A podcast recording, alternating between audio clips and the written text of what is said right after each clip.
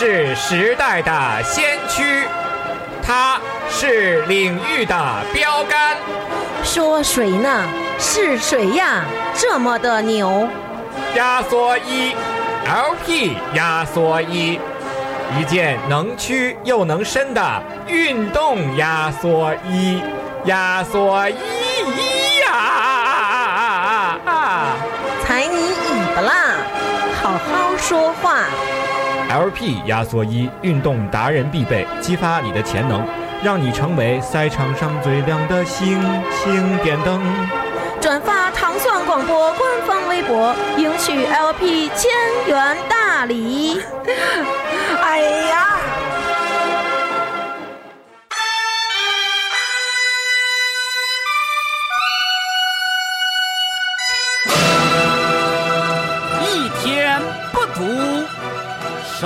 小曼；两天不读，丢一半；三天不读，门外汉；四天不读，听糖蒜。欢迎收听《糖蒜夜话》。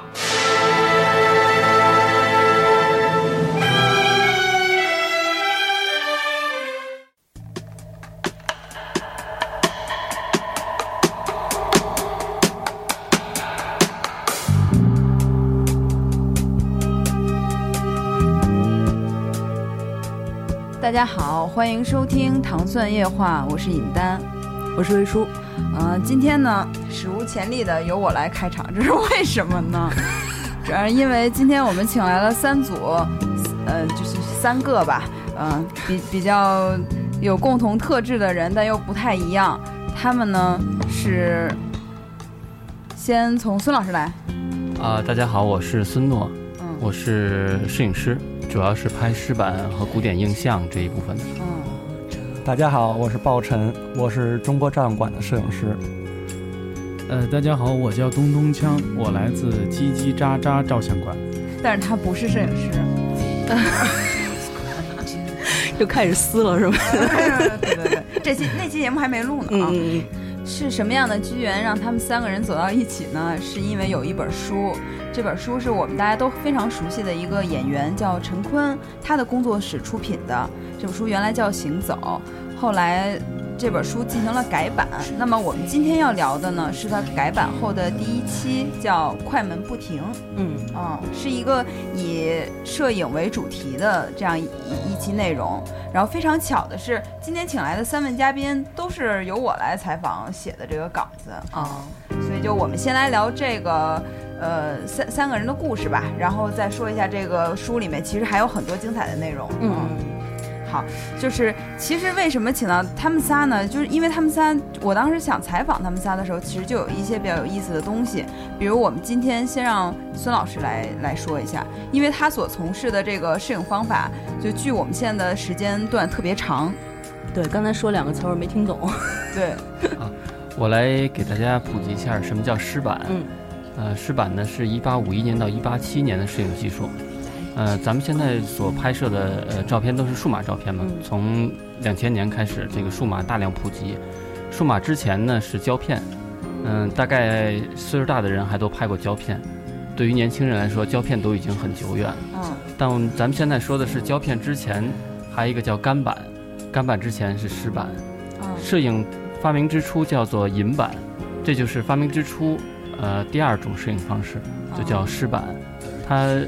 再再说的多一点呢，就是它是用呃玻璃做载体，嗯呃，所有的那个感光乳机是自己调配，呃，相机也是自己做。嗯那时候镜头是可以买的，但基本上所有的材料都是自制的。呃，从拍摄一直到出到这个，无论是玻璃的照片还是纸的那个照片，基本上没有任何的工厂参与，还是属于一个呃自给自足的一个纯手工的过程。手工艺时代的东西。嗯，对，因为当时我去采访孙老师的时候，我们那天聊了将近三个小时吧。啊，对对，就是后来聊的就完全就是好像什么都聊了啊。嗯他的那个家特别有特点，嗯是一个一个小区的一楼，然后外面写着某某某服装公司。就我一开始都走过了，然后他又过来接我，嗯，然后他家里还有那个什么模特什么的啊，就是那个什么这人，就是那个活人是吧？对，模特上面套衣服那个模特，就这种模特啊，就是还有一点那个服装公司的印记啊。哦，所以你是租了一个服装公司的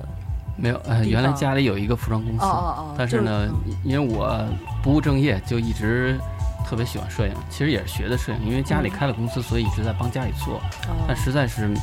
没有经营的能力和没有这个兴趣，所以公司就呃不做了。我父母也退休了，所以我还是最后自己做自己喜欢的东西。嗯任何事情只要自己喜欢，肯定能做得很好。嗯，那你为什么会想到做，就是听着还挺复杂的这么一个事儿？就是在就是拍照摄影，在今天已经是一个很简单的一个一个动作了。啊、我大学呢学的摄影，呃，但是呢毕业以后做过很多工作，但摄影一直没有放。从呃我上学的时候正好是胶片和数码更替的时代，嗯我我觉得时代一直在进步，然后我觉得呃科技一直在进步，日新月异。我总觉得什么东西都是越来越好，越来越好。但是我们家呢有一张我爷爷奶奶结婚照片，是一张干板蛋白，是一九二几年他们呃在上海请了一个香港呃那个摄影师跑过去拍的。呃，因为当时家里挺有钱的，所以拍了这么一组照片。然后我后来看到这个照片的时候呢，呃，总他总是很让我感动，就是他特别特别细腻，因为蛋白照片有一种那个影调是呃没有纯白、没有纯黑的地方，所以它的那个影调特别漫长，而且特别细腻。我把那个照片自己后来做印象，呃，想要复制，我拿那个去做淀分。呃，以前一直以为我太奶奶穿的是一件灰旗袍，因为黑白照片嘛，嗯呃，看着那个就是一个灰色的，呃，不知道什么材料做的旗袍。然后，但是等我淀粉完了以后，这个东西，呃，呈现在我眼前的是一个那个缎面儿的嗯卷草纹的旗袍，嗯就是基本在肉眼都已经看不到了。可是淀粉能够能够把它放大、放大、放大，然后能够看到，居然是一个特别漂亮的旗袍。就说实际上在那个时代的那个影像有一种特别的魅力，而是现在我们一直达不到的，或者是已经失去了的东西。嗯后来孙老师自己从事这个湿版以后，他他在非常自豪地说，他电分过自己的一张照片，里面有七亿多像素。啊，对，这是另外一个魅力，就是呃，咱们现在手机里头那块感光芯片就大概就米粒大小，呃，咱们以前拍的胶片就是所谓的全画幅相机相机的那个胶片是三点五乘四点五厘米大的，但是以前再往更更之前的干板湿版那时候没有放相工艺，等于经常是你想要多大照片就得拍多大底片，哦呃，那时候的一个四乘五底片都是幺三五的，呃，几倍？大概八乘十是它的呃五十倍面积。呃，我自己做了一个照相机十六寸的，大概是幺三五底片的两百倍。如果说简单的说，就是这幺三五底片你能够放到 A 四，你觉得这种清晰度你接受，那么我就能够把我的照片放到 A 四的两百倍那么大，大概至少一面墙吧。那你在这个整个就所有的东西都需要，所有的就是拍摄过程中的工具都需要自己来制作，是吗？对，这也是湿版的一个魅力，嗯就是你所有的你要的一切都是可拟的，可可可由你来操作的，就没有任何一个规范化的东西告诉你这个东西应该，呃，按照我这个规范出来是这个效果，按照那个规范是那个效果，这是厂家告诉你的。但湿版时代有意思的事情就是，所有都是你自己来做的，包括呃影影片的反差，呃，包括等等等，就是它基本上是一次成像，嗯就是波拉片，有点像波拉片，因为它的那个直系后代，我认为就是波拉片了。所以就是我不太懂哈，但是我是就说你其实，在做的时候，你并不知道最后会出来一个什么样的效果，是吗？还是说就是这个过程是一个可以完全可以控制的，还是说会有一些惊喜那种？啊、就是听他说，就是你会说，我觉得是完全不可控的吧？不，其实它是一个呃可控范围不一样的，嗯，就是呃跟胶片一样，胶片你你在选择不同的胶片，你会得到不同的结果，嗯呃那个感光度数啊，或者颗粒啊，或者它的细腻程度等等。但实际上湿板是所有的东西都是自己自己来的，嗯就是里头的反差，啊、然后这张这张调子是偏灰一点儿还是偏暖一点儿，所有的所有的都可以自制。嗯所以它是可控能力特别强的。但是反过来说呢，又是它是一个，呃，可控范围特别小的，因为它的操作很很麻烦。呃，而且呢有好多好多都是手工来做，总有疏漏的地方，而且总有呃天不随人愿的地方，经常是这个片子在最后拿到手之前，你都不知道会有一个什么结果。啊，啊、也就是我经常拍完片子还要画个十字儿，然后才能得到这张照片。所以就它这种技术会现在还会在用在你会用在拍摄人的上面，还是说就是呃，实因为我觉得如果不可控的话，比如说我去找一个摄影师来拍这个东西，我会不会有这种担心，就是出来会不知道是什么样子，或者是对，现在是这样，就是现在我们拿手机都可以很方便快捷的得到一张影像，为什么我们还要这么费劲的去做？嗯啊，一个是我刚才说的这个，它可以达到巨大的数据量，影像非常细腻，还有一些其他的好处，就是它第一它的保存时间非常长。我们现在最大的问题就是数码影像，呃，是由数字排列的。数字是什么？数字是信号。呃，我可能换一张换一个硬盘或者换个电脑，可能近十年的照片都没有了。我换个手机，可能最一两年的照片都没有了。呃，很多家庭能拿得出来他的，呃，十年前以前的照片，就因为都是做相册嘛，那时候，呃，拍胶片都是做完相册出来。但你有没有发现，很多家庭最近十年掏不出照片来，因为数码影像保存的时间很难说。对。啊，而且呢，原来咱们说光盘能保存一百年，但实际上光传光盘，呃，现在亚制光盘可能保存十年，如果刻录盘可能一两年、两三年数据就丢失了。嗯。但湿板是一个本身它是一百七十年前的技术，呃，它是经过时间考验的一个一个一个方法，呃，也就是说，呃，因为一百年一百七十年前以前存下来的照片现在非常好，我可以说这个技术至少它的保质期有两百年以上，嗯。现在还没有任何一个呃影像公司或者那个材料生产商他敢这么说，嗯。呃，最长的也就爱普生说我这个五十年不褪色，但不知道，呃谁还没有经历过。对，而且它的那个每张照片的成本特别高，因为它是受这个银价波动的，就是银，哦嗯，对对对，因为这个照片，对这个照片，呃，最后呈现出来的是玻璃上的银箔，嗯。呃，我们看到的，呃，记录光线的部分，比如说亮的、白的，呃，所有的有质感的部分全是银箔。嗯那么，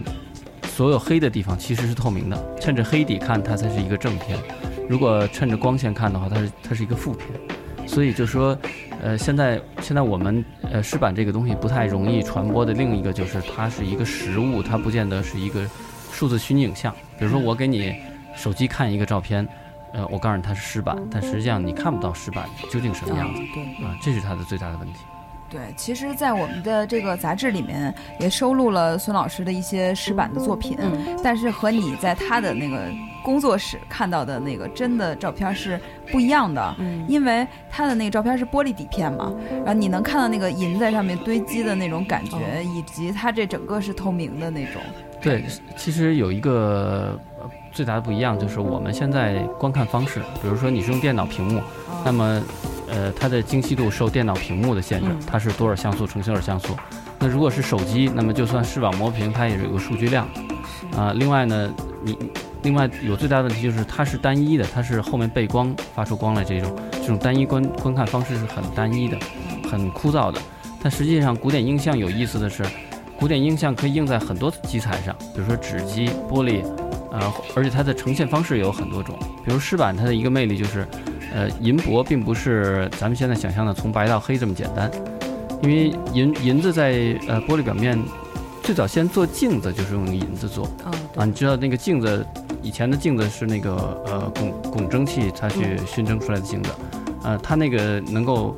最亮的地方跟现在的镜子一样可以映人。那么照片儿也有一个一个特点，就是湿板在银堆积特别薄的地方，反倒是镜面儿想特别亮，然后银子堆积厚的地方，也就是最高光的地方，可能应该是堆积最后，呃，亮度最高的地方，反反而是银子会变得粗糙，会呃结块儿，它是那种有点像磨砂表面似的，它反倒暗下去了。所以呢，湿板照片有一有一种浮雕感，而在这个湿板呃对着光线左右晃动的时候，它这个影像是立体的。嗯，啊，所以这些观看方式只能够，呃，您去看一个实物，对啊，光听说可能还想象不到这个这个样子。那从一开始就制作这么一张照片，要需要多长时间？呃，这又是它特别有意思的地方，它是一个特别慢的拍摄方式，就是呃，整个你来了，我给你嗯、准备好拍摄，呃，等等等等，调动完了，我再构图什么的，用相机什么都做完了，嗯我这时候现徒步感光入机，呃，你得在那儿坐着等着我啊，我去徒步感光乳机，然后把它放在银盒里头，让它形成呃感光的银，嗯然后呢再出来拍摄，拍摄完了以后马上冲洗，呃，所以这个整个过程可能需要半个小时拍一张照片，甚至可能更长。但是它有一个特别大的魅力，就是这张照片在我拍完你十五秒以后，我就可以拿给你看哦，啊。对，它是即时冲洗的，它比波拉片还快。所以就是，但是我会在那儿坐坐半个小时，是吗？对，而且你不能动 对啊啊，它还有另外一个特别呃局限的，就是它的感光速度非常慢。咱们现在相机以前拍过胶片的知道，一百、两百、四百度胶片，现在相机已经都都到两万多的 ISO 了，非常非常高。嗯甚至新的佳能出来已经有二十万，可能最新的二十万的感光速度 ISO 非常高，但这个的 ISO 是零点三到零点零三之间。嗯呃，要从一百五十、二十五、十二，然后这么一直数数到数到零点三，基本上大概在阳光下，呃，可能是一秒。如果是室内打打灯的话，你的灯得相当相当强才行。嗯，这就是为什么我原来看那些什么维多利亚时期的老照片儿，脸都特别没面无表情，是不是坐太久了？对，这也是、呃，不知道有没有人看过咪姆，可能岁数大的人看过咪姆。就最早的银版照片是感光速度最慢的，基本上在阳光下需要一到两分钟。嗯这个时代，呃，在湿版时代已经快多了，大概在阳光下能达到一秒，已经非常快了。嗯但是在一秒这个范围内，你要保持一个呃特别开心的状态，也其实挺难的。而且那时候多半拍的都是室内拍，呃，用天光不是阳光直射，大概曝光时间在四秒到十五秒之间，这是呃人普通人能够坚持的一个极限了吧？啊、因为你知道，就即使是那个时代是这样，就是拍摄的时候都是有各种架子支撑着人，比如说有专门的架子支撑着人的腰，专门架子支撑人的那个脑后的枕骨，这样让能让人能够待得住。啊，但即使是这样，你你能够你现在靠墙站着，你也能感觉到自己的心脏在跳动，你的那个，如果你戴个帽子的话，你看到自己的帽檐儿，在颤。对，在颤动，所以呢，呃，要保持完全静止，对于人来说是很难的。嗯啊，所以在拍摄过程中呢，人是也需要你来积极参与才行，特别认真的，不光是摄影师要认真的拍摄，被摄者也要特别认真、特别认真的参与。所以，呃，那个时代照片是很死板，看起来，但实际上反过来说呢，人人只有在静下来的时候才是你自己。你看，我可以表现出来，我像一个。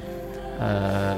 九零年的小青年哈韩的蹦啊蹦啊蹦，对，但是那不是我自己，只有你静下来，呃才是你自己真正自己的样子。嗯所以那时候的人的照片虽然死板，但我我认为他们是都是很真诚的，能够看到那个人自己的心心里的那种思想状态和他的目光是不是很纯洁，目光是不是很狡猾，等等等等，他包不住。对，我觉得这更像是一个仪式吧，就是，呃，它整个的这个过程。对，也是。你想以前给画肖像画什么的，也得在那儿坐好久。对对对，啊、但是我我我那天在写文章的时候，我就看了一个电影叫《八月照相馆》，嗯啊、它里面就会把那个爱情啊跟什么褪色的照片儿啊，就就这种进行比较。嗯然后还有就是原来有一本小说叫那个呃《西线无战事》，嗯里面他形容一个濒死的士兵的时候，他说他的那个人就像一个曝光了两次的底片。但是你想，现在的比如说九零后、零零后的小孩儿是没有办法理解这些为什么会做这样的比喻嗯啊，所以这可能也是我做这一组文章的一个用意吧。就是因为孙老师是代表一个特别古老的技法嘛，嗯但是我们接下来说的这两个照相馆，就是虽然都是已经开始步入现代了，但还是我觉得他们三个有一个共同特点，就是怀旧。嗯啊有情怀。对对对，嗯情怀，我们是一个有情怀的、历史悠久的节目 啊。吹过照相馆的橱窗，窗外溜走的时这首歌。是李健的《八月照相馆》啊，迪蒙特别懂我。然后我们接下来呢，我这个嘉宾特别有意思，呃，为什么有意思呢？他来自一个中国算是历史非常悠久的现代照相馆吧，对吧？嗯，但是他是一个年龄非常年年轻的小男孩儿啊，也没也没有很小了，当然，八零后是吧？对对对，你来介绍一下自己。呃，我也不是小男孩儿，我也快 也三十多了是吧？呃没有没有，快三十了，快三十了。那个中国照相馆，就是我不知道，就是咱们在座的老师啊，完了咱们广播的朋友，就是最开始有没有听说过，或者说对我们中国照相馆有一个什么样的印象哎呀，你问瑞叔，瑞叔可知道了。就是贵呗。啊？为什么为什么拍结婚照这么贵对，他的结婚照是在你们啊？对啊我觉得这种其实就像一个。呃，也是心里面的一个，就感觉就这种最重要的事儿，人生中哈，就要要要拍这种照片，就得去中国照相馆。对对对对对，我觉得您的选择是没错。你知道为什么贵吗？因为嗯他们是中国最大牌的照相馆，啊他们的模特，他们那个橱窗上摆了三个模特，咱都不敢说，对，自己去看，在王府井那个大街上自己看。对，嗯而且你们修片那个姑娘特别狠，你就不给我推脸吗？就啊，那就只能祛痘，不能推脸，对那个 不能瘦脸。照相，啊其实两位老师在这儿也是，嗯其实这个照相这个后期这个事儿，其实我们嗯做的少一点。对不是做的少更应该去拍湿版，没后期。对，就是 主要完全没有还是我们觉得是尊重被被摄者哎是这样如果这个后期太多的话，嗯，又不是自己了，就像刚刚才孙老师说的，那就不是自己。啊对，而且我感觉像这种老牌儿的照相馆照出来的相片，一看就是就不一样。嗯，对，就那些那些那些摄影师啊，他们的那个对就是肖像的理解，我觉得好像跟现在的很多都不一样，就还是保留了一种传统的东西在里面。对，其实像刚才孙老师说的，其实我挺有感触的。嗯像一个是刚才孙老师说的这个照片的一个观看的方式，他一张照片拿到手里，那么看跟在电脑上看感觉肯定不是一样的。嗯。对，那种就是照片的质量也好，或者说是它的重量也好，或者它褪色的那种感觉也好，嗯。就是给人带去的那种感觉，跟在电脑上看那种是完全不一样的感觉。嗯。对我们那天采访的那个老师傅，一个是鲍晨，还有一个老师傅叫刘志清，嗯，他是叫你们叫大师对，大师，大师摄影大师，嗯，他就讲他当年年轻时候一开始也是从拍那种大的座机开始的，那个座机也是要呃对焦要对好几个点。然后也要好长时间，所以他养成现在的习惯就是，他哪怕先用那个五 D 佳能的那个拍，他也是先摆好模特，给他找各种角度，然后拍完以后尽量少做后期。对啊，这是他的一种理念。对对对，其实这个照相其实就是美化人嘛，扬长避短嘛。嗯，就是我刚来到照相馆的时候，我跟我们师傅学，就是怎么把人拍好看，就是先找他的缺点然后把它毙掉。啊，对，嗯这样可能就是，比如说可能说不太好听，比如说这人长得不太好看，说说我我脸大，他可能拍出一张照片来，他会反而会觉得特别满意，因为他可能缺点比较明显嗯，啊，是越不。像自己越高兴。但但其实我们拍的照片，它肯定像自己，嗯，对，只不过是利用光线或者角度。对，就是想到拿破仑那个，我是觉得他们有一个有一面墙啊，嗯就是他们那面墙特别有特点。呃，左半边是他们拍过的各种名人，比如说我们小时候知道孙敬修爷爷、嗯华罗庚，嗯然后包括年轻时候的李连杰，然后这样的名人，然后另边右边是他们的那个摄影师鲍晨就赫然在列。我就觉得他把这种青年摄影师和这个名人放在一起，特别有时代的这种穿越的呃跨越感。嗯对，因为像中国照相馆嘛，是中华老字号照相馆，但是就是我们也是属于这个商业人像。嗯，商业人像它发展呢，一个是传承，还有一个就是肯定是要紧跟趋势，所以 你们官方的文案，哎说起紧跟趋势，你们什么时候数码化？数码化应该是，呃，我反正我到的时候就已经数码，全就全是数码了，但是我刚到那会儿还有胶片，但是胶片是因为因为你刚到是哪年？呃零九年，哦零九年还有胶片是吧？还有胶片，但还是还用大画幅吗？呃不是大画幅，那会儿的胶片就仅仅限于就是胶片的证件照，啊，我在你们那儿拍过证件照，是用那个大大座机木机，然后拍的那个证件照那。是哪年、啊？，哦那应该很早。我我很年轻，我不知道。反正反正我去的时候没有，已经没有座机了，对已经没有没有可用的座机了。对报晨快亮出你们的 slogan 啊！啊，美好生活的记录者是吗？哎，这 slogan 还挺新的，就是 这个其实新，它可能就是一个总结，但可能我们确实是一直在那么做，因为我们觉得，就是像我们，就可能像那个大头像，可能像，因为我周围很多朋友，可能认识不认识的，后来就是通过不同方式认识，都可能他们家孩子都在我们这儿拍过大头像，嗯，或者像您说的那个结婚证，嗯嗯嗯，像这种都是，比如说一个人，他在不同时刻很就是很重要的一个时刻，他都可能都会选择中国照相馆。对，哎，我能替中国照相馆说句话吗？啊，您说。太好，啊，因为因为这个摄影是这样，就是现在的手机，比如美图秀秀，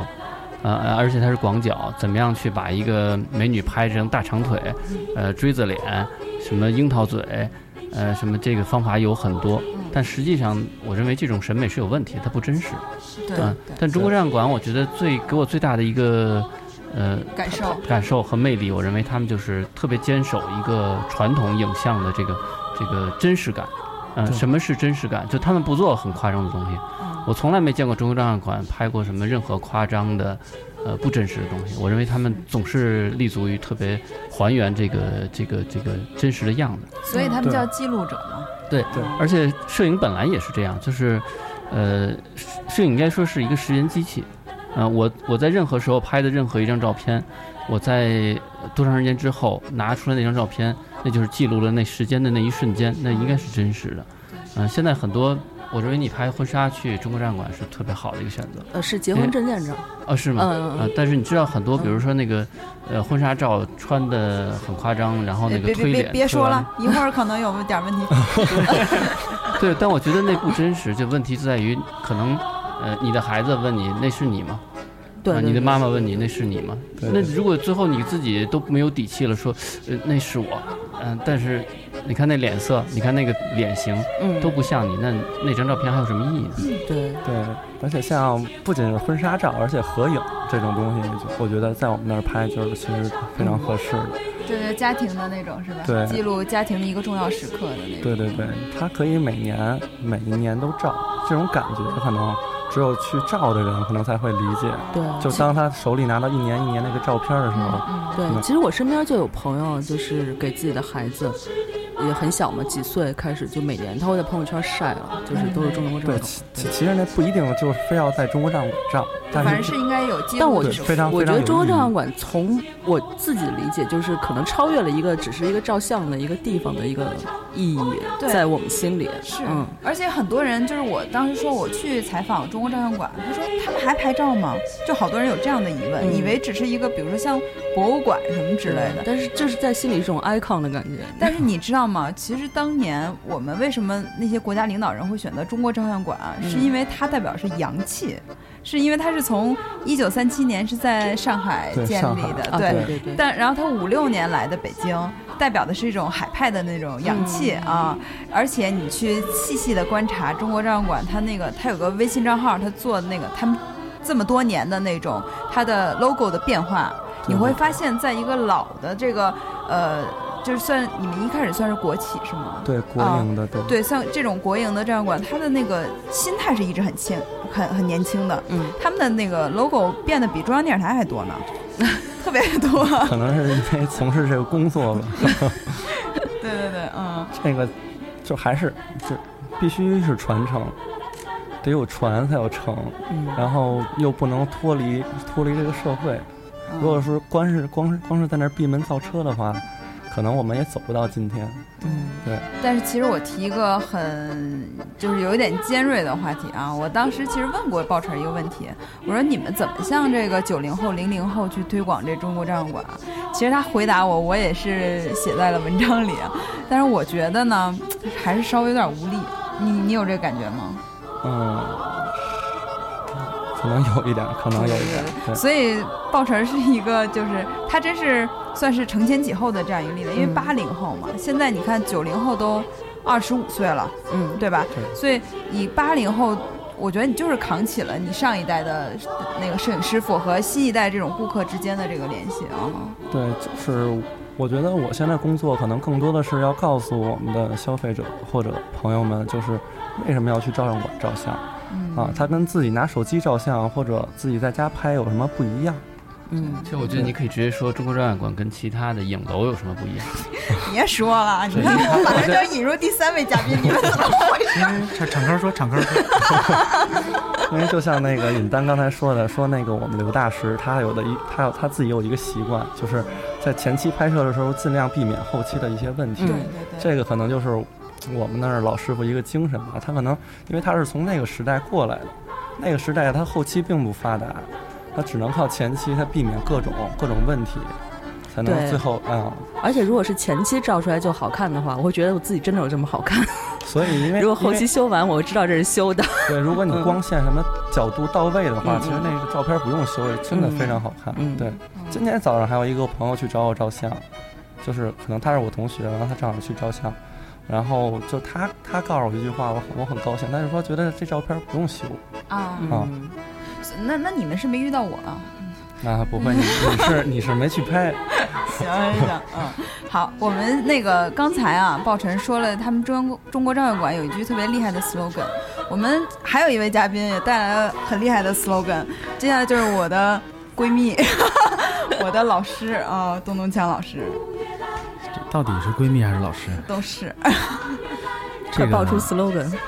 我们这个叽叽喳喳照相馆呢有一个 slogan，嗯呃，这个 slogan 是我写的啊，呃，叫做“有趣很重要”啊，因为我我觉得刚才也听两位老师来在说啊，呃，我自己觉得我对照相这件事儿呢，我觉得它当然是记录，但是其实它也有可能是一种表达嗯啊，因为我们现在大家每个人都在拍照，嗯。每天都在拍照，呃，但是这些拍照有多少是百分之百完全真实的？我觉得大家可能自己想一下就会知道，我们有的时候并不需要那么真实嗯。啊、我们愿意它更美好一点啊、我们愿意它更更符合我们心目中我们自己或者这个世界应该的那个样子。啊。呃，我们这家照相馆呢叫做音乐配的 啊，我已经快已经快哭了。嗯，你配一二泉映月吧，谢谢谢。嗯，呃，我们这家照相馆呢叫叽叽喳喳照相馆。我我自己跟朋友呃常说，我们是一什么照相馆呢？我们是专接别的照相馆不接的活嗯啊。呃，因为我们的服务跟别的照相馆可能有一点不同，就是我们没有任何套餐式的标准化的服务。嗯，我们的到目前为止三套衣服什么的。对对对对对，嗯我们到目前为止拍过的这些单子，基本上没有哪一套是重复的啊，因为我们从来都是我们的服务流程就不太一样。他们老烦人了，一去先开会填问卷错啊，我们每一个找到我们的那个客人呢，我们会给他发一个非常长的、有一点过分的一个问卷。嗯这个问卷会涉及到你为什么要拍这样一个照片，你是一个什么样的人，甚至你喜欢听什么样的音乐、看什么样的电影，嗯以及你喜欢什么样的照片。嗯我们呢，往往都是根据这个问卷，然后呢，再来拟定出一个专门给他的拍摄方案。啊，呃，这是跟你们的职业就本职有关系吗？是的，是的因为呃，我自己是是在一个广告公司工作，嗯呃，我们这个照相馆的核心人物也是头牌摄影师，叫 Billy。Billy 和我当年是一样，是这家 f o r A 广告公司的同事。嗯呃，他自己学过摄影，他自己又是广告公司的美术人员出身。嗯呃，他我们当时都在创意部工作，嗯所以我们其实拍这个的想法可能真的跟一般的影楼不太一样，我们是完全照着广告的思路来拍。嗯我们愿意给每个人找出最好的那个拍摄方式啊，嗯我们给他呈现出一组不一样的作品来。我们不愿意拍摄千篇一律的作品，或者是每个人都是同一个刻板的一个形象。嗯这就是像我刚才说的，其实你你要把自己拍成什么样儿，其实是你的一种选择，一种表达。嗯比如说，我们这儿有一些客户来的时候，他自己是带着想法的，比如她怀孕了，啊，她跟她老公想拍一组原始人的照片，她想把自己和老公拍成原始人啊啊。还得他豁得出去。她这个想法恐怕，我觉得在大多数的就是摄影机构，他他他去无说法实现。对，其实是没有办法实现的。但是在我们这儿呢，我们就拍，我们帮他们扮成了原始人的样子，嗯我们准备了各种道具，准备了服装，我们的造型师专门把他们造型成原始人，嗯。然后我们在棚里拍，拍完之后呢，我们用一些后期。啊，确实是非常大量的后期，嗯因为我们要还原那个环境，所以最后呢，我你会看到两个原始人走在一个远古时代的海滩里，天上飞着恐龙，啊，哦远处是一片完全跟现在不一样的蛮荒蛮荒时代的景象。嗯他们看了觉得很高兴，因为这是他们想象中自己的那个像做一场梦一样嗯啊。所以我们有很多工作都是在做这样的事儿。它确实和真实记录，当然也有人说我我就是要把我自己拍得很美啊，我我我是一个公司的管理人员，我要把自己拍得很端庄，很没有问题啊。我们也会用用用我们的技术把它拍得很好。但是除此之外，如果你有一些不一样的拍摄的需求啊，一些别人不能帮你完成的梦，我们这个照相馆非常乐于帮他们来完成这样的事情。嗯所以这就是为什么我们的 slogan 叫“有趣很重要”，因为我们觉得，我们都希望这个世界上有这样一个照相馆，但是、呃至少在我们做这个事儿的时候，好像没有看到这样的照相馆。嗯所以那那我们既然有兴趣，那我们就来做一下呗。嗯啊，我们也希望，我我前几天还在网上说“有趣很重要”这五个字呢，我希望它变成一个暗号，就是当你在网上意外看到了有一家照相馆打出这样的一句话，而这句话呢是你自己愿意认同的一句话，那你可以凭着这一句暗号找到我们嗯啊，我们是同一类人，我们可以一起来做一些好玩的事儿，拍一些有趣的照片嗯啊，就是这样的。我觉得那个东东锵和比利这两个人啊，就是都是特别不怕麻烦的人。啊，听着就麻烦那是。对对对对，就其实这个就是听他们俩讲，就以他们现在有的这个，要是拍那种大片儿就更容易，但是他们嗯总是想方设法把照片拍的跟别人不一样，就是他们的后期不是仅限于推脸，什么啊是我啊我们我们刚才也说，我们的这些照片有很多是要靠很多的后期，嗯但是我们的后期呀、还真是不是靠把你的脸修得更白、更瘦、更美啊！我觉得那些呃街边的任何一家普通的照相馆可能都能做到。呃，我也觉得修成那样就就没有意义了，因为那不是你，那是另一种国际脸嘛，那就不是你嗯本来的样子。但是你本来的样子是什么呢？你本来的样子真是那个每天穿着税务局的制服，坐在那个柜台后边板着脸的那个人吗？其实不是，嗯你可能也是一个爱音乐的人，你可能是一个幻想成为超级英雄的人，嗯你可能是一个愿意把自己置身在中世纪的某个场景里的人。我们可以把你变成那个人，啊，所以就叽叽喳喳这个照相馆，就它其实摄影这个东西已经。其实作为一个技技术来说，已经弱化很弱化了，是吧？就是还是以呈现一个 idea 那种的。对，我觉得就是我们和其他呃摄影机构或者摄影师最大的区别，嗯可能并不在于我们有什么特别不一样的摄影技术，嗯或者而是在于我们愿意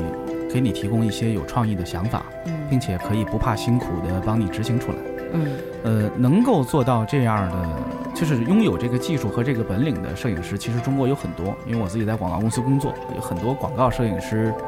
呃，以及广告的修图，一些美术人员是是非常容易能做到这些事情的。但是可惜呢，他们不太为普通人服务啊，嗯。因为他们在广告这个行业里。呃，就碰巧有我们这几个既有这个技术哈、又有这个兴趣，愿意为很多普通人来做这样一些事情的这么一个机构啊，嗯。就是我我最早在网上跟大家说我在做这样一件一件事情的时候，我写了一篇长微博，就是那个标题就叫“世界上为什么要有一家叫叽叽喳喳照相馆的照相馆”，其实就是这个意思。嗯所以你看，东乡虽然说有趣很重要，但他其实是特别特别认真的对待他这个有趣。你看他刚才讲述的这个，我觉得他不是一个就是，呃，其实别人以为的那个东东锵嗯，啊，对他不是段子手，所以就是，比如说我是一个客人来你们那儿的话，我是可以带着，就做完问卷之后，我可以带着我的想法，或者说还是你呃，你们会给我出这种？呃，我我我我可以就或者我可以举两个例子。嗯啊，呃，一个是刚才那个原始人的那个，其实嗯。就是，呃，那一对儿小夫妻来的时候，他们自己心里是有这样一个想法的，嗯，呃，不知道是什么原因，他们心里有一个梦，就是我，们要做一回可能是怀孕这个激素有点是的，嗯。我们也做过一些，就是他可能本来只有一个模糊的想法，甚至嗯。没有什么想法。嗯。呃，比如我们有一次，我的一个朋友啊，嗯她是一个女孩儿，呃，她三十几岁了。嗯她突然跟我说起来，她说：“东东锵，我想去你们那儿拍一套一个人的婚纱照。吓死我了！她她的想法很简单，她觉得我岁数不小了，嗯我不知道我什么时候才有机会啊、结婚，嗯拍一套像样的婚纱照。嗯，我也不知道到了那个时候，我是不是还像现在一样青春靓丽。嗯她说我要拍一次，我说好，这是他自己的想法。但是后来我跟他说，我说咱们不要光拍这个，我给你说一新的想法吧。我说我们要拍的这组照片叫 《我的男朋友是个隐形人》哦啊，我们就去了他家，拍了一组照片。这组照片里，她有一个隐形人的男朋友，嗯那个男朋友是存在的，只不过没有人看到过他。嗯，他也没有出现，但是它可能早晚会出现的。所以我们拍了这样一组照片儿，我还给每一张照片都配了文案。嗯，那你怎么体现这个隐形呢？他，哎，我还是别说了，这组照片我们可能处理好之后，我可能在网上公布一下，嗯好可能好能能能期待后续啊。对对对，然后呃像像这个做法哈、我们我们甚至给他想了一个奇怪的付费方式，我说你只付一半的钱就好了，啊因为还有一个人，对对对对等对，他出现的时候，等到你找到另一半，然后让他来付另一半的钱，嗯。然后到那个时候，我们把另一半婚纱的另一半我们给他拍全了。嗯。啊。然后这是一个故事，还有另一个呢，其实是我们之前和一个、呃杂志的编辑老师聊天儿，其实只是闲聊天儿，大家就说拍照等等之类的，他就突然大家聊嘛，无意间他提到他的父亲在他呃年纪很小的时候就就过世了。嗯我们就突然想，我说你你你想不想让现在的你跟你爸拍张合影？嗯他他他马上就哭了，他说我想，我特别想，嗯哭的不行了，说我一定要要拍这个，因为他他父亲的逝世在他的心里应该是很，重要。他父亲没有能机会看到他现在这么漂亮啊，嗯变得这么成熟。呃，我我那次让我也特别惊讶，我没想到我我我随口说出来的一个想法啊，会让他情绪那么是。受感染啊，所以我我我让我觉得我们拍照片儿这件事儿是有意义的。嗯。嗯，我们我们给很多人的生活添加了一些色彩，嗯。甚至往大里说，就是去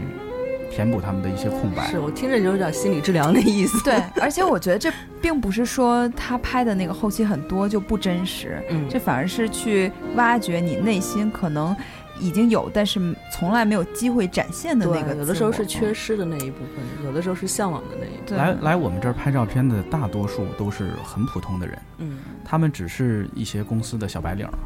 一些大学生，嗯啊、一些什么老师，啊、一些一些自己做生意的生意人。嗯但是在我们这儿，其实他们都有他们自己不一样的一面嗯，啊、我觉得还挺有意思的。就每个人都有自己不为人知的一个一个愿望或者是梦想。啊那你有没有遇到过特别奇葩的要求，然后没有实现，或者实现实在是 实现不我了？我那个 你尹丹有什么？你提什么要求你自己说，嗯，哎呀，我说东强老师，你能不能把我拍性感一点儿？东强老师，东东强老师说这个太难了。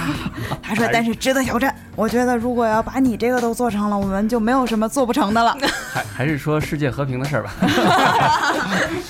我觉得就是你看这个尹丹老师平时那么端庄大方哈，嗯但是其实他心里有一个性感的梦想那啊，他想变性感。这个就，哎就是瑞叔说的，就瑞叔说的那个引发了我的那个想法啊啊。上次跟你说就是瑞叔，啊哦，就是我说女的怎么样才能对，吸引男人是吧？是不是别说这么直白？今今儿什么今儿什么主题？没有，之之前介绍一下背景，简单说一下，就是我其实跟尹丹聊天的时候，为什么尹丹这么可爱，还是没有男朋友呢？其实我当时的意思不是让尹丹去变性感，嗯，我是说让他去变性。我说，如果你不性感的话，你这就是要不然性感，要不然可爱。女的有两这两种特质会吸引男的。我觉得你也许不是性感那边的，但是你是可爱那边的。就尹丹的性格很可爱，包括他长得也挺可爱的，所以我觉得不需要追求那个。你误解我的意思。不不不不，但是其实这个尝试一下也没有什么。咱咱能说回我们照相馆吗？对对对对，照 相馆你怎么实现这个？如果他非要这样的话，不是，我觉得啊，呃，尹楠老师这个要求是比较难实现的。但是我想说的是什么呢？可能刚才大家听起来，我举的那几个例子呢，都是后期工作很很复杂的啊，都是大工程。嗯但实际上也不一定。就比如说像刚才您说去中国照相馆拍过那种呃结婚的证件照那种哈，呃，我们也给别人拍过嗯那种红底儿的，然后呢，两个年轻人坐在那儿。但是我们的不同呢，恐怕是我们除了拍这一张端端庄庄的结婚照，我们还会让他们俩保持同样的坐姿，但是做几个鬼脸儿。嗯，也就是说，他们拿到的是一张 除了端庄的证件照，还会有一些，呃，更像他们自己的，做着鬼脸的，吐着舌头的那种真的有幸福感的那样的照片。哎，这个我还挺，我想问鲍晨哈，就是如果你去，我就如果我去中国照相馆拍一张就是正经的之后，我需要做鬼，我想做鬼脸拍，哦你们老师傅给照吗？会会被拒绝吗？应该会，应该会。是但是有年轻的师傅吗？鲍晨，如果你我觉得你可以开发这个业务。这可以可以呃，允许我们这样吗？可能会看，因为这个可能在我们看来，可能跟那个，跟他们的理念还是对对对对，跟东东锵可能就不太一样了。东东锵可能做的是一个有趣的，他现在确实也挺有意义的，但他可能在我们来说，可能这个结婚证件照它就是一个功能性的。对，当然我不会把它贴到那个 那个本上这张，但是我可能估计也不让贴。过不去。哎，但你们可是在中国照相馆那儿拍了另一种鬼脸儿，就你们做出了，就是这首歌代表的那个时代的那个对标对对对对，准姿势。我们没想这样，但出来效果就是那样。对，其实这个话题是这样，我认为就是说，呃东东锵这边应该叫写意，有写实的，有写意，这事儿不矛盾。嗯呃而且呢，其实也不是不可以互换的。对你比如说东东锵，你那边要是想拍一个，呃，十九世纪的照片，一八几几年的照片，嗯你就可以跟人说，我可以用原装原味儿的，那当然当然，呃，从服装到道具到拍摄方式，全是原装。是那你说它是不是写意呢？它也是写意的。嗯，其实我们那儿是这样的，我们并没有限定任何一种拍摄风格或者拍摄的技巧，啊，我们还真的是，呃，看大家有什么需求啊。如果有哪天有一个呃朋友进了我们的照相馆，说我们要拍一个像您说的哈原装的，我要照一两百年前的人怎么拍照，我要拍一套那个，我们可能就会呃去请教您或者找您来帮忙，咱们一块儿给它实现出来。我们像一三 T 公司一样。对对对，我刚才就想说，就是对我们我们就是您的，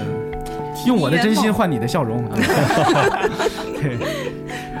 啊、所以我刚才听啊，就是。呃，我看中国照相馆里面就是主要是老百姓，是吧？对对但其实你们的那个标志性贴出来照片好多是名人，但其实是老百姓。对，可能时代不太一样，对时代不太一样。嗯，然后东强老师就是也也其实都是老，就说白了也都是老百姓吧。我们我们在网上放出来过几个我们的作品集，大家可以在我的微博里找到那个下载链接，那里边百分之九十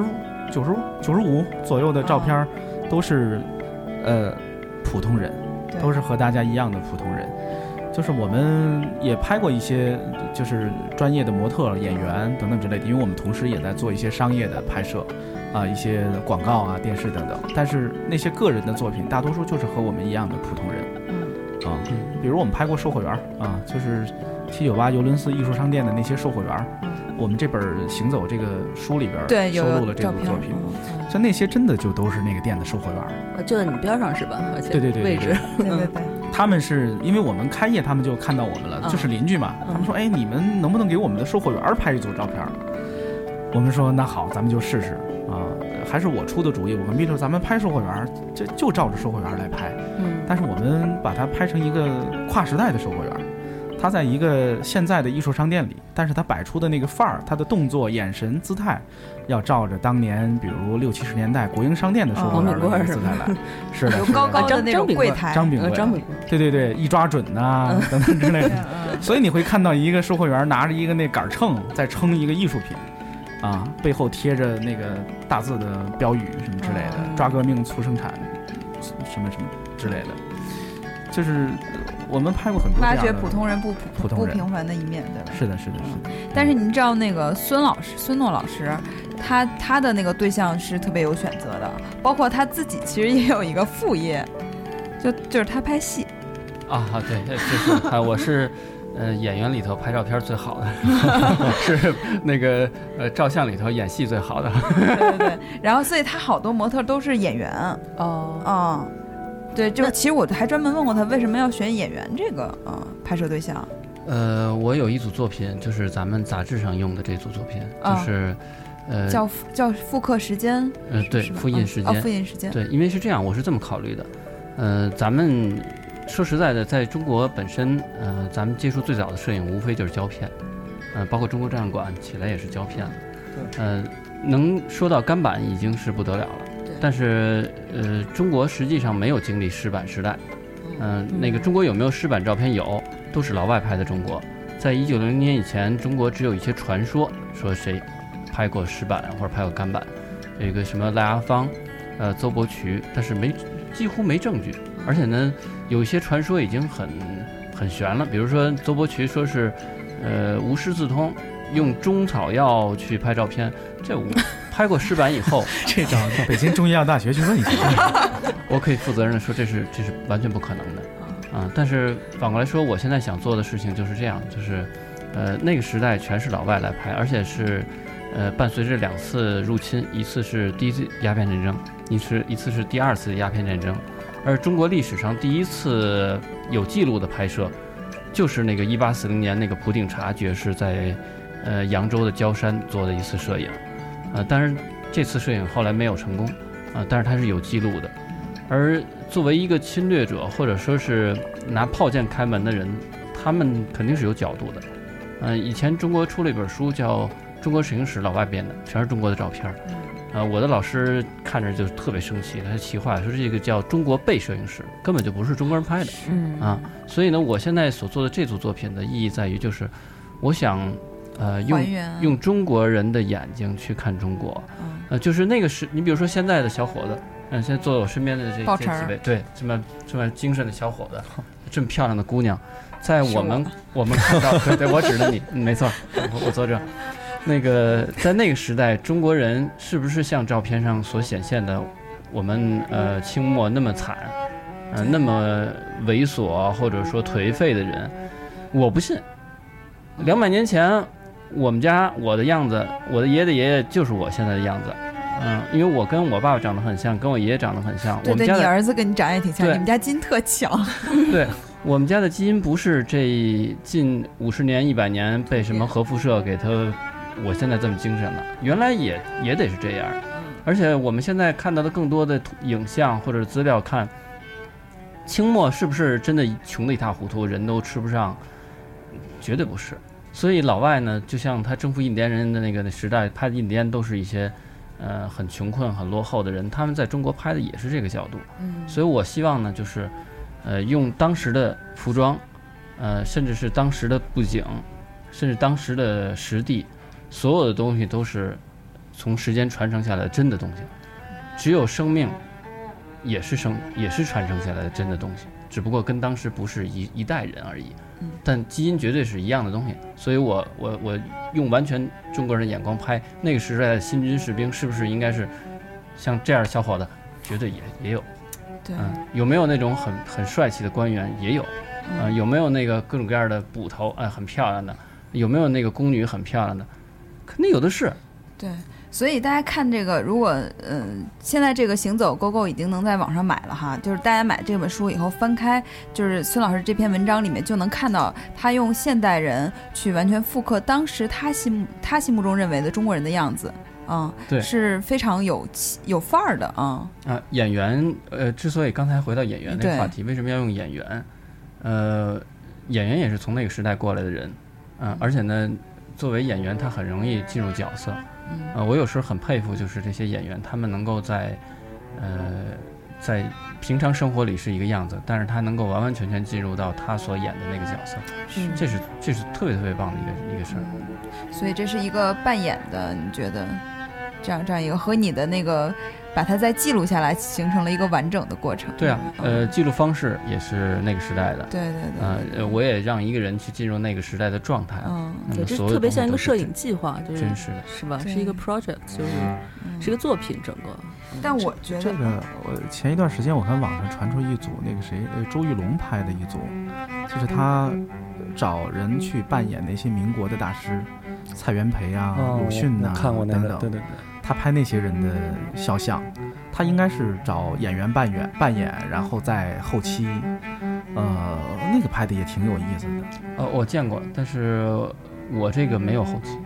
明白？而且呢，我是完全用当时的人，当初的所有的技术都是都是我尽量还原成当时的东西。那就是呃复古嘛，你要想做一个古董出来，用现代的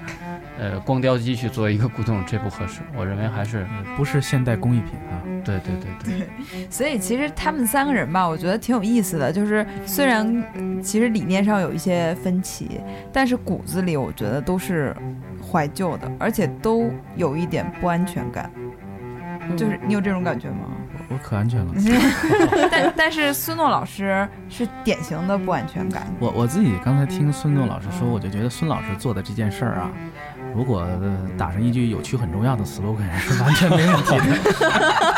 哎真的，我觉得特别特别有意思，啊而且还可以打上你应该有人做的那个，对，打上你那句什么安安心做一个手艺人那不是我的，那是啊，那个，不是不是，我知道你 T 恤上写了一句。那是李宗盛老师的 slogan。对对对。所以这个又回到我们这本书啊，就为什么会把，其实他们三个人都有各自的故事嘛，就是他们背后的这个，为什么把这样一个一三三组特别有意思的故事集中在同一本书里嘛？嗯，因为我们是一本有情怀的书。这个话的口气不拉，不是很自信哈。不是特特别有有情怀，因为其实杂志书啊，它是一种介于杂志和书之间的一种载体，它不像杂志时效性那么快，又不像书它其就是永久留存，所以它嗯是介于两者之间的。那么它能传递定期发行的那种。对对对，嗯。嗯，它能传递比杂志更多的、更有层次的内容。嗯。所以我们这期当主题定为呃快门不停，就是与拍照有关的话，我们去采访了这三三个我们今天请到的嘉宾，嗯。然后还有很多，就包括比如说像呃陈坤，他一直发起这个行走力量的公益活动，嗯。他在那个大漠里面走的时候，彼此也拍这些参与的人，然后他们的那种状态，也其实也是一种影像的记录。嗯包括我们有那个周迅的专访，然后有各种人写他们在拍摄和被拍的这样种种的故事，所以这是一本层次非常多样的书啊。嗯就是大家能在里面，我觉得能收获每个人对于影像不同的这种感受吧，因为对现在每个人都可以拿出手机和相机来随便拍拍拍啊。嗯。对，所以就是我觉得这是一个有意思的事儿吧，就是有趣很重要嘛。啊，对，是，嗯，冠名了这个。对，我 想我想接着你说几句，就是，嗯，刚才你说大家每个人每天都有手机，可以随便拿出来就拍一下，啊，每天都，呃全中国人不知道每天要拍多少张照片，但是其实呢，拍照还是一个有仪式感的事情，啊，我是觉得还是要对拍照这件事儿有一些尊重，它还是应该有一个仪式感，有一些作品感，嗯。啊。我我我自己前些年做过一个事儿，就是我每年春节等等之类的放假回家，见到家乡那些亲戚，尤其是一些老人，我会有意的给他们都拍一些照片儿，因为说实话是没有太多人给他们拍照片儿啊。我们年轻人每天在拍很多，但是那些有很多老人呢，他们手头没有自己的照片儿。嗯啊，甚至我坦白的说，让我有这个想法，是因为我看到有个别老人去世之后，那个遗像都特别草率，甚至是非常早的照片儿啊。我就是因为已经很长时间没人给他们拍过照片了，所以我会有意的给他们拍一些照片。虽然我不会跟他说哈，你这照片，你这照片以后有用，我给你拍一个，做好了没没有？我就给他们拍就完了，但是我会拍完之后那个冲好了，然后再再下次回去的时候送给他们。啊。我看那些老人拿到照片的时候都都特开心，特别开心，就是他拍被拍的时候，他也会特别认真的做好。啊，你拍吧，他要特别认真的来对待这件事儿，因为在他们的当年那个年代，拍照真的是一个非常严肃的事儿。对，就像那个中国照相馆说的嘛，对他们是一个仪式感很强的对对对记录性的重要时刻。其实包括我我姥姥也是，我拍完她一定要看一下，她说我这个头太歪了，你再给我拍一张。就其实他们也有对美和对这些的追求有求，自己的要求。对对对，所以嗯，就就像刚才董天老师说，既然现在就是拍照都这么便利了，我们其实可以记录更多的事情，不是说光美图秀秀什么的。这其实应该说是读取方式不一样啊啊。去中国展览馆的那种读取方式，人的认识是不一样的。就我要什么样的东西，其实去他们那儿目的性很强。嗯，对，但是其实，嗯、刚才听两位老师讲，就就就像刚才牡丹说的，可能我确实是一个可能没有安全感的人，因为我感觉 就就我有，感觉跟两位老师学习了很多东西。像东东谦刚才讲的是，他们可能，呃，是顾客或者是被摄者他的一个需求，可能像我们可能就有一个。这可能是一个传承的一个弊病，就是可能是我们给予顾客的一个什么东西，可能啊，这就可能是我们需要学习的地方。呃，我我觉得这个你的想法是错的啊。你比如说现在流行什么颜色的裙子，呃，流行什么颜色的衣服、啊衬衣，啊呃，我明白风格对。我我但你我们们是做西装的，你跟我们会坚持，我们会会坚持自己的东西，但是对顾客的需求也是因为毕竟服务顾客嘛。我我觉对我得，我觉得没有，我觉得你不用太担心。比如说我拍证件照、结婚照、结婚证件照，还是会找你。我要想干点别的才去找他，对吧？变变原始人什么的。，其实这是一个分工不同，就嗯大家分别去满足大家的不同需求哦。那啊可能是我觉得是我我觉得想要的太多世界上世界上需要中国照相馆这样的老字号的、值得信赖的、嗯。有传承的摄影机构，因为我觉得就是，呃，就刚才说的拍照的那个仪式感，我我觉得我们的共通点哈、是在于我们都很看重拍照这件事儿，我们都觉得大家应该有一些有质量的好的照片儿啊，而不是那些草率的随便拍出来的那些东西。嗯，拍照还是一个值得认真对待的事情啊，不管是认真的把它做的值得传承，还是认真的把它做的有趣有趣啊，或者像您说的认真的把它做的原汁原味儿对，啊，我觉得就是也也有的时候是不用太。也不用追随这个时代，我觉得，呃，超越时代的第一步就是不追随时代，是吧？否则我们就就会一样被淘汰。所以我觉得找你们三位拍照的人，其实都表示他们内心就是认同你们已有的理念，然后去实现自己想要的东西嘛。对。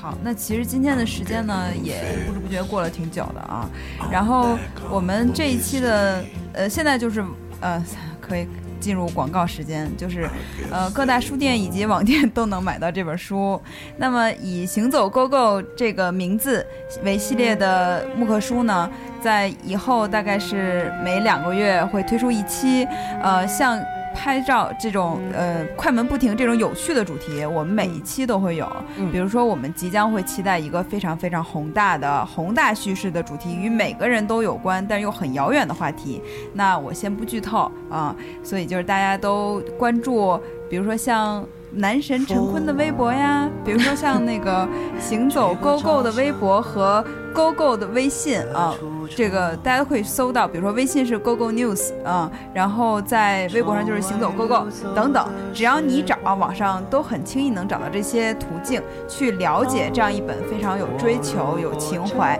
以及未来想做更多事情的呃这样一个媒体，以及这样一群年轻人。嗯，好，谢谢尹丹。好的，嗯，那谢谢三位来宾，今天特别难得，特别荣幸能请到你们。啊，学了不少东西。可不，啊，好，好，谢谢大家，嗯，谢谢，谢谢。晚安，晚安，拜拜。嗯，那一个夏天，在心底深藏，偶